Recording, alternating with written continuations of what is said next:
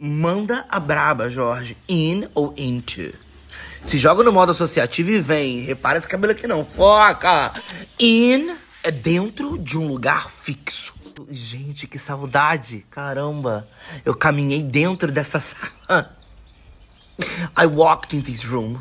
Eu caminhei dentro dessa sala. I walked in this room. I walked in this room. I walked in this room.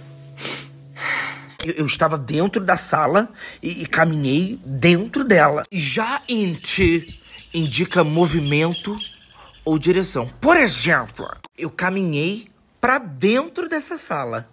I walked into this room. Eu caminhei para dentro, direção. I walked into into this room. I walked into this room. I walked into this room.